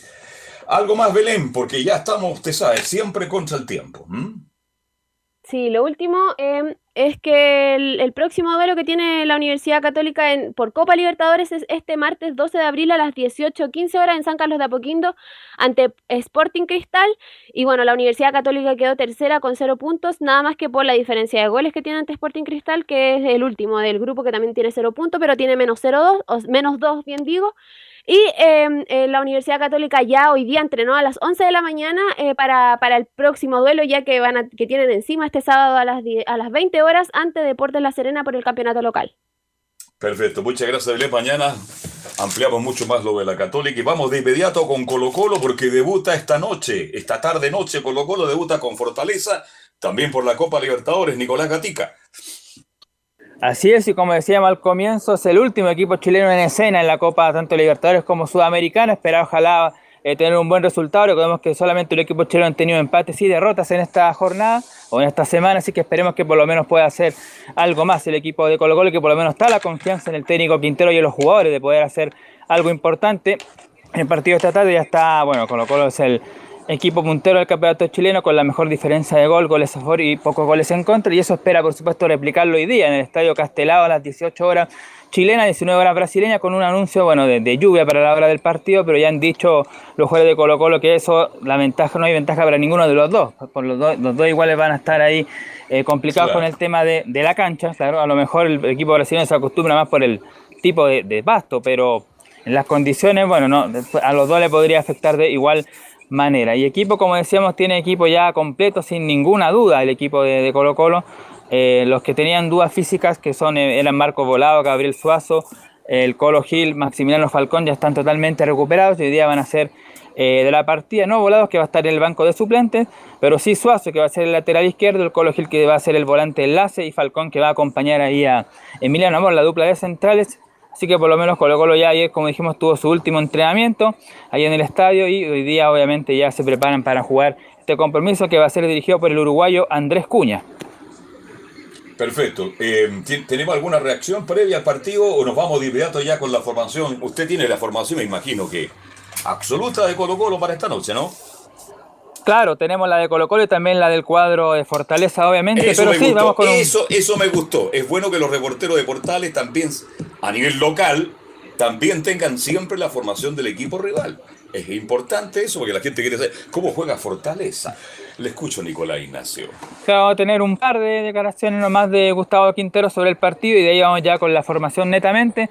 Vamos a escuchar la primera de Quinteros que habla sobre el rival. Dice en la 1, hemos analizado a Fortaleza y es un rival muy duro. Hemos analizado los partidos Fortaleza, es un rival muy muy complicado y muy duro, que juega muy bien, así que yo veremos después si está al mismo nivel que River, si está más, más arriba o más abajo, pero yo sé claramente que para mañana sacar un buen resultado tenemos que jugar al, al 100% de nuestras condiciones, fallar muy poco, no darle posibilidades al rival porque tiene muy buenos jugadores, así que el nivel futbolístico lo va a ir demostrando cada equipo cada vez que tenga que jugar, ¿no es cierto? Así que mañana nos toca a nosotros con fortaleza y estamos preparados y trataremos de, de hacerlo mejor para sacar un buen resultado. Claro, dice Quinteros que obviamente tiene que estar concentrado al 100, cometer la menos cantidad de errores y aprovechar, por supuesto, lo que tenga ahí en ofensiva el equipo de Colo Colo. Otra más, cómo llega el equipo para este compromiso frente a Fortaleza. En la número 4 dice el técnico Quinteros, nos agarra en buen momento la Copa Libertadores. Bueno, hemos, hemos armado un equipo competitivo, que estamos muy bien en el torneo local, con muchos jugadores juveniles. Eh, tenemos recambios de jugadores muy jóvenes, somos creo que uno de los planteles o el plantel más joven de Copa Libertadores. Y, y estamos felices por eso, estamos armando a mediano plazo y a largo plazo un equipo que pueda ser capaz de, de ser mejor que el que tenemos ahora. Así que nos agarra en un buen momento esta Copa Libertadores, pero siempre hay que demostrarlo en el campo. Mañana nosotros tenemos que entrar y cada jugador tiene que dar el máximo, tiene que jugar a su máximo nivel y el equipo así podría competir de igual a igual acá en Brasil o en Argentina o donde sea. Bueno, ahí está entonces las declaraciones del técnico Gustavo eh, Quintero. Vamos a escuchar una última, una última y ya vamos a ir con los entretenores de este compromiso, porque cómo piensa que va a ser este partido el técnico y dice, yo creo que va a ser un partido táctico. Yo creo que va a ser un partido táctico, partido táctico. Y, y en es, cuando se desarrolle el partido, los jugadores que estén más fuertes, que estén mejor, que ganen los duelos en cada uno de los sectores, le va a dar más posibilidad a su equipo para ganar el partido. Yo ahí se va a decidir, porque tácticamente hemos trabajado bien, ellos tienen un equipo que tácticamente también son ordenados y, como vos decís, juegan por banda, con laterales volantes, tienen dos delanteros muy buenos, tienen tres volantes que, que juegan muy bien, con muy buen pie. Entonces tenemos que contrarrestar todo eso, ¿no? Entonces va a ser tácticamente un partido que se desarrolle así y bueno, los duelos individuales en todos los sectores del campo pueden marcar tendencia en el partido. Así que esperemos que estar bien, estar concentrado, ganar la mayoría de esos duelos y poder eh, provocar errores el rival y poder aprovecharlos con, con nuestras fortalezas que también las tenemos, ¿no? Ahí está entonces cuáles pueden ser las claves para el partido de día de Colo Colo frente a Fortaleza de Brasil. Bueno, a las 18 horas hora de Chile se juega este compromiso, a 5 y media comienza la transmisión de estadio en Portales y las probables formaciones son en Colo Colo, Brian Cortés, Óscar Opaso, Maximiliano Falcón, Emiliano Amor y Gabriel Suazo, César Fuentes, Esteban Pavés y Leonardo Gil, Pablo Solari, Juan Martín Lucero y Gabriel Costa. Ese será el equipo del técnico Gustavo Quintero. Titular, titular el equipo de Colo Colo, absolutamente titular. Ya, vamos con Fortaleza. Claro, lo mismo que le viene de ganar, por ejemplo, 4-0 a la calera en el último partido y antes también al cuadro de Palestino. Bueno, aquí tenemos una, una duda, porque en Fortaleza dan que, Ti- que Tinga está, tiene una Sí. baja, pero aquí aparece en la Tinga formación. andaba Pero con bueno, problemas, es verdad. Tinga tenía problemas, sí, es verdad eso. ¿Ya? pero bueno, vamos a ver la confirmación, pero por lo menos lo que tenemos ahora sería Max Wallace, el portero, Titi, ahí tiene, el- Titi hay uno en lateral derecho, ahí está la duda si Tinga u otro un jugador. fenómeno. ¿Ya? Después está Mateus Yusa y Marcelo Benevenutos en la, la línea ofensiva. Después en el medio hay tres hombres: Yago Pikachu, Lucas Lima y Lucas Crispim. Y dejando arriba a Ronald, Robson y Moisés. Los dirigidos por el ex técnico de la calera, Juan Pablo Bogboda. Perfecto, gracias Nicolás. Mañana un informe completo del partido. Ojalá que le vaya bien a Colo Colo ante Fortaleza. Crispín es buen jugador de Fortaleza. ¿Lo ubica usted, Giovanni Castellano, Crispín? No, no, no, no lo ubico. A Mateusinho sí. Pero Fortaleza es un partido duro donde creo que la lluvia va a Colo Colo. Si la humedad en Brasil Sí, es distinta. Fortaleza es local, está acostumbrado, entrena, Está acostumbrado, tiene toda la razón, Giovanni. Lo que dicen Está acostumbrado. no, no, no, no. Eh, va a ser un Claro. partido muy di- difícil, me imagino, con una cancha grande, como nos Exacto. acostumbra Brasil, y con un clima húmedo a una hora que el calor en Brasil sigue dando fuerte, entonces es un partido complicado que, bueno, Colo Colo está esperando, bueno, Quintero, bueno, también es vivo, le tira la pelota a Fortaleza, que lo compara con River en, en caso de, según lo que dijo. Es un buen de. River. Claro, Pero lo maneja Quintero, sabe esta instancia y está esperando Sí. esta copa. Creo que tengo fe en Colo Colo, también tengo fe en Católica aún. Eh, Yo también. Y esperemos que sea un buen resultado hoy día y que roben puntos. Y como vuelvo a reiterar, la localidad en esta copa es lo que más vale. Bien, vamos a ir a, las- a la pausa, luego estamos de vuelta con el informe de la U de Chile, el informe de las colonias y el informe de Antofagasta. Pausa y seguimos haciendo Estadio en Portales. Radio Portales le indica la hora. Las 2 de la tarde, 41 minutos. Lleva al siguiente nivel tus eventos, ceremonias, conciertos y potenciando tu audiencia con DS Medios. Servicio de transmisión de TV en circuito cerrado y vía live streaming HD.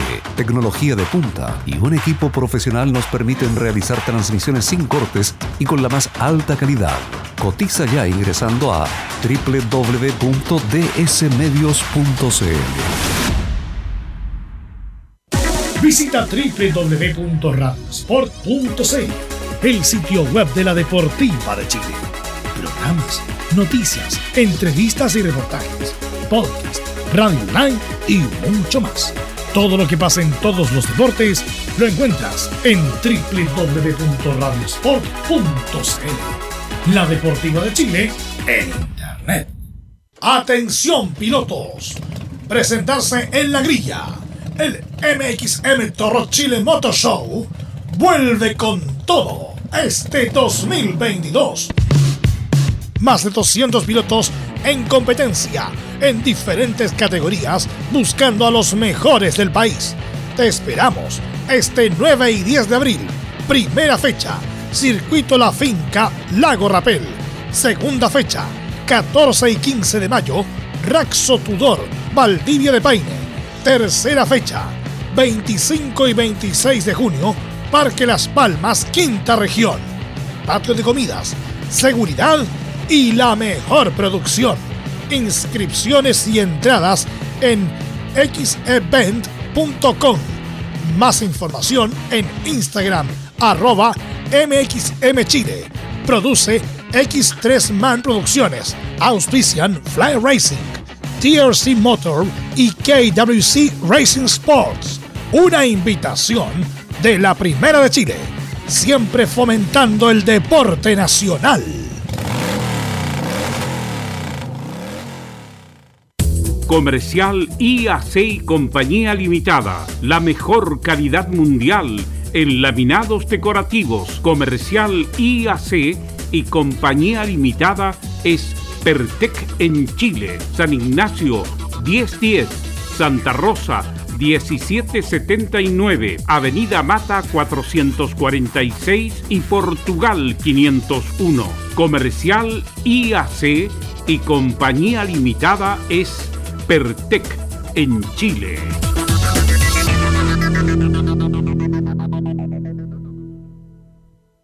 Desde todo Chile. Desde todo Chile. Y para todo Chile. Y para todo Chile. Portales Digital está en todas partes. www.radioportales.cl Un acercamiento electrónico a todo lo que pasa en el fútbol. Escuchas Estadio en Portales en su edición central.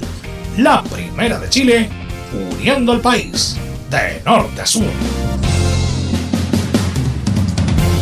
Ya estamos de vuelta.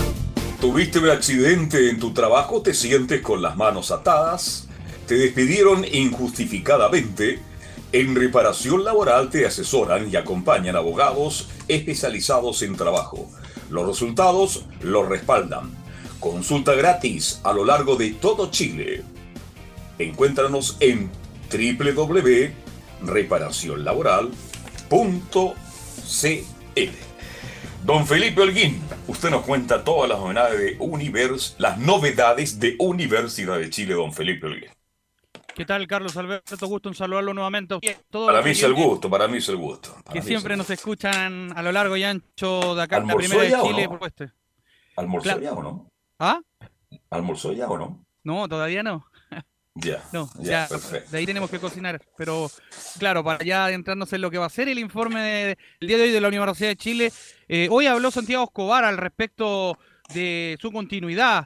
Mucho se le ha preguntado, se, se- habían unos trascendidos al respecto para aclarar esto eh, y para salir a desmentirlo salió hoy a hablar el, el técnico eh, porque mucho se decía que había presentado su renuncia al respecto al mando de la Universidad de Chile. Todo esto hay que desmentirlo desde ya y bueno, aquí lo ratifica en, esta en estas declaraciones, eh, por supuesto, que dio hoy en eh, el Centro Deportivo Azul. Y pasemos a revisarlas eh, por honor al tiempo.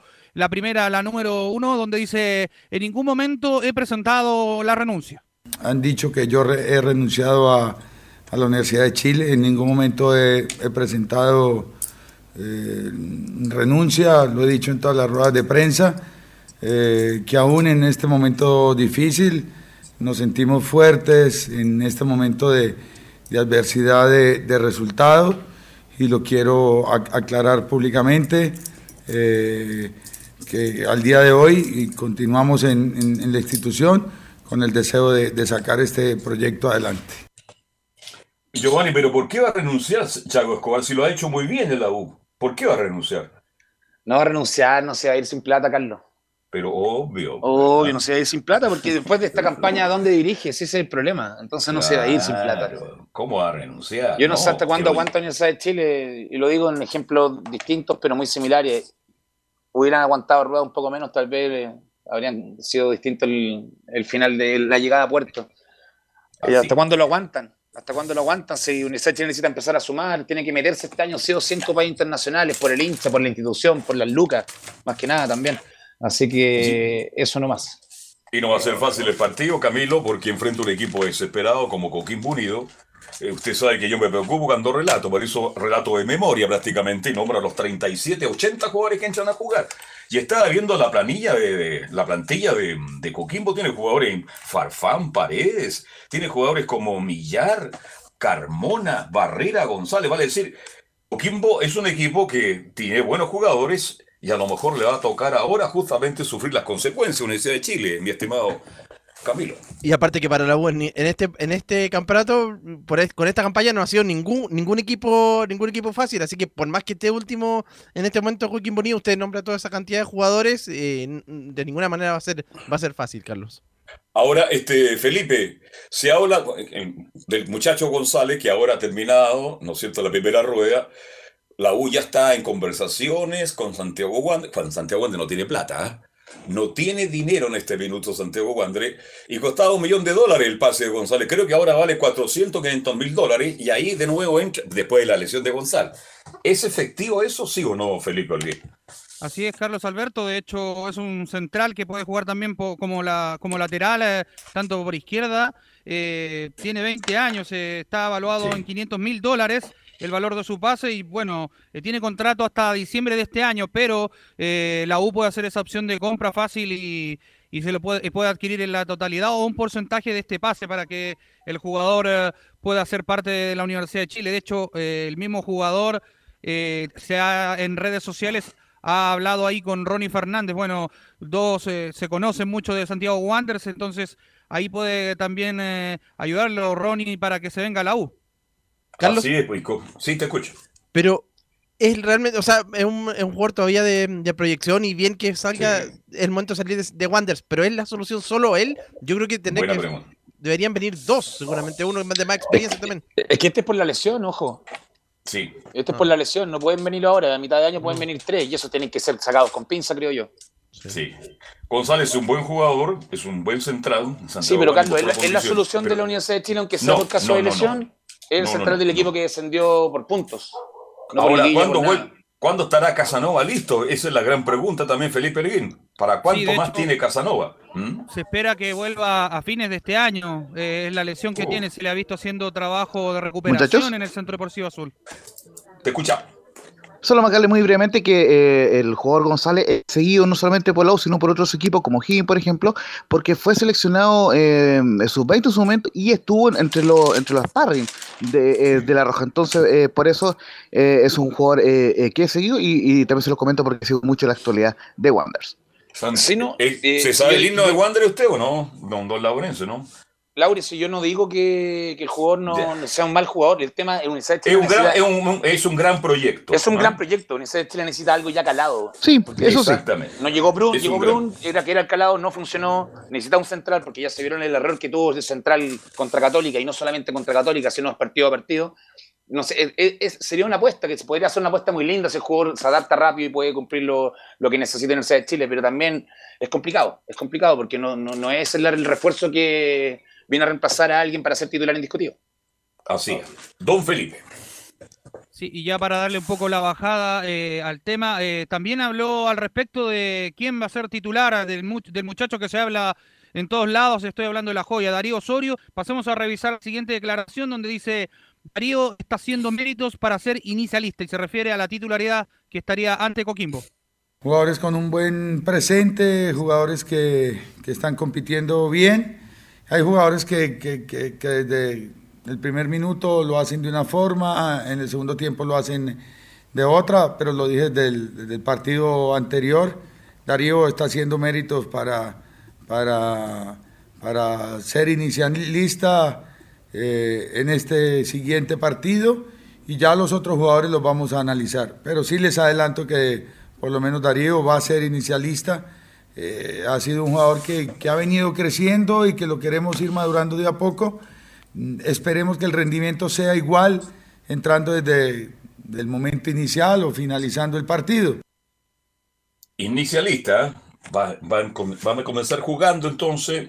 Osorio que creo que se ha ganado esa oportunidad. Esa, esa, ahora tiene que ratificarlo también por Felipe Holguín. ¿m?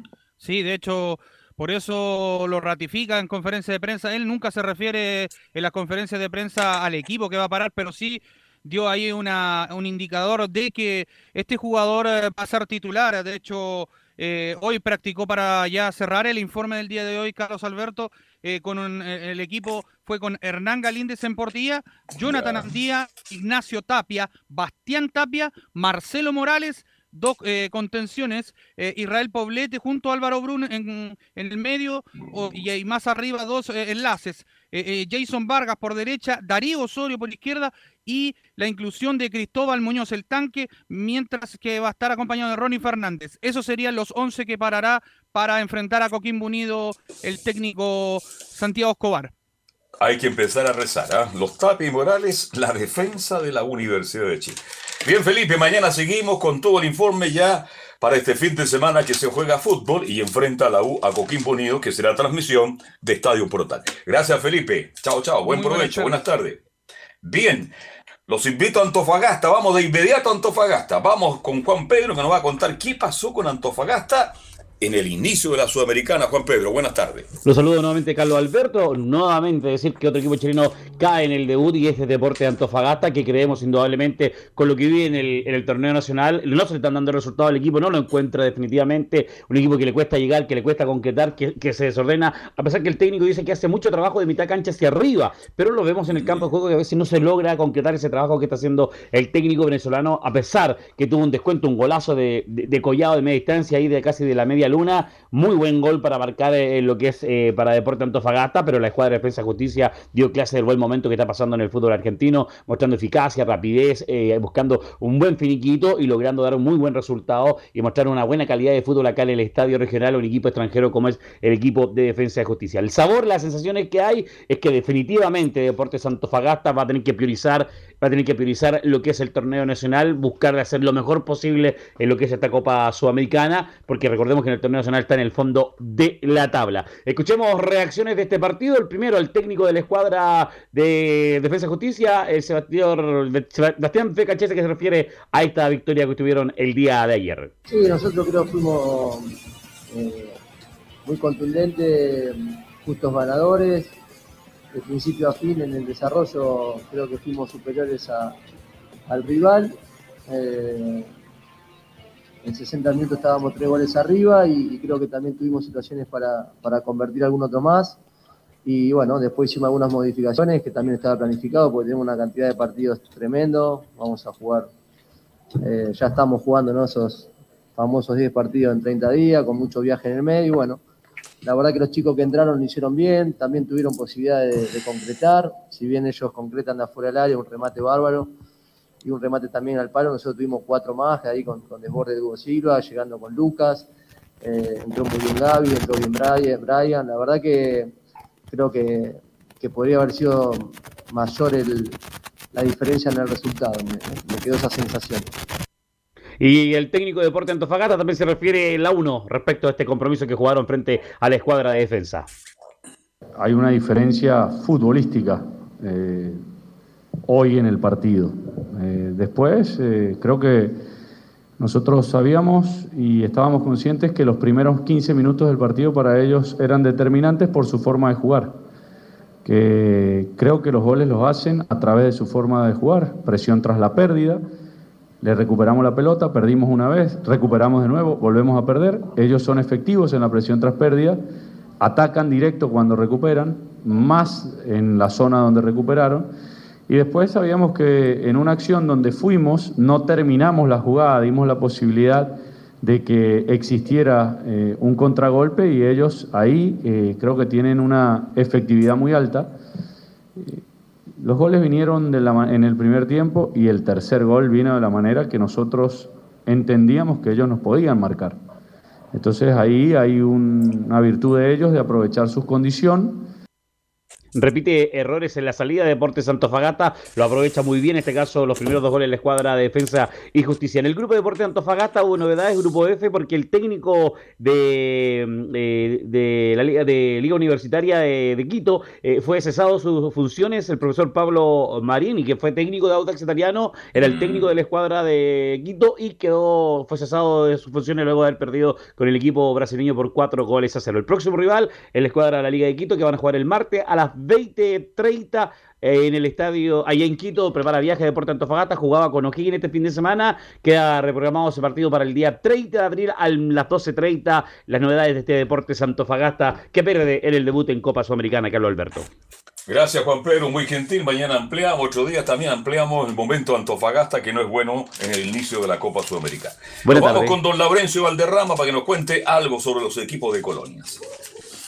Sí, justamente, eh, don Carlos, el cuadro de la Unión Española que se prepara para recibir al cuadro de Colo Colo prácticamente no tiene baja y repetiría el mismo equipo eh, que, que, ganó el, clásico de Colonia ante el Agudas italiano, así que salvo esa, salvo, esta es la, la única duda por ahí de, que, de que juegue Brian Ravelo, pero lo, lo, que manejamos es que estaría ya disponible, recordemos que salió lesionado en ese partido también. Unión Española informó que no habrá venta eh, de entrada para hinchas visitantes, solamente venta de entrada para hinchas locales en el partido ante, el, ante Colo Colo en Santa Laura, así que obviamente estaremos muy, muy atentos al respecto, por lo menos los principales valores, Galería Sur 6.000, Andes 7.000, Tribuna la, Lateral 20.000, Bajo Marquesina 30.000 y Palcos 70.000 a través del sistema de punto ticket para el partido del día sábado, de, eh, para el, mientras el día domingo juega Unión Española ante Colo Colo. El, día domingo en Santa Laura. Así que eh, estamos muy atentos con el cuadro de la Unión Española. El día de mañana eh, tendremos declaraciones en conferencia de prensa de César Bravo. Ya estamos anotaditos ahí para la conferencia de prensa. En cuanto a lo que es palestino, recordemos que se está preparando para el partido antiñublense, que también será el día domingo, un super domingo. eh, tendremos de partidos del campeonato nacional, ya con, con la confirmación de que, de que se baja el paro de los árbitros. Y Palestino por lo menos está apurando la recuperación de, de Luis Jiménez. Ya les podemos confirmar prácticamente en un 90% que vuelve Luis Jiménez a la titularidad. Recordemos que no estuvo por lesión, por un, eh, por un desgarro el día eh, del partido del lunes ante Curicó. Eh, recordemos que, tuvo esta lesión ante Colo Colo en la previa de, de lo que fueron los partidos de La Roja, donde lamentablemente fue baja Luis Jiménez. Así que el, el, capitán, o sea, uno de los referentes, debería volver el domingo a las 3 de la tarde para el Tino Ñublense y también el, el mismo día donde Unión jugará ante Colo Colo a las 5 media. Y por cierto, el Audax se prepara para visitar ante Cobresal y, y tendremos ya el parte médico de lo que fue la lesión de Jorge Enrique, que estará por lo menos dos meses fuera de la cancha por su lesión a la roya. Así que esto iba, por supuesto, el día de mañana también en Estadio Portales con las colonias Don Carlos Alberto Bravo. Perfecto, muchas gracias, muy gentil Lauricio Valderrama. Gracias, profesor Castiglione. Que tenga una buena tarde, Giovanni. Igualmente, Carlos, ojalá sea un buen partido de Colo Colo hoy día en la tarde y que Católica se ponga las pilas y bueno, y empezar a mejorar un poco la embarrada que hay acá en la NFP. Lo escucho mañana en los viernes musicales. Nos Camilo, muy mañana, gentil. Camilo. Buenas tardes, Camilo. Nos juntamos a las 7, Camilo. Fútbol y algo más. Sí, muy buenas tardes, Carlos. Y a las 17.30 la transmisión de Estadio en Portales eh, para el partido de Colo Colo. Perfecto, gracias Emilio Freisa que nos pone en el aire no solo para Chile, América y el mundo. Gracias, buenas tardes. Seguimos mañana haciendo Estadio en Portales. Chao, chao.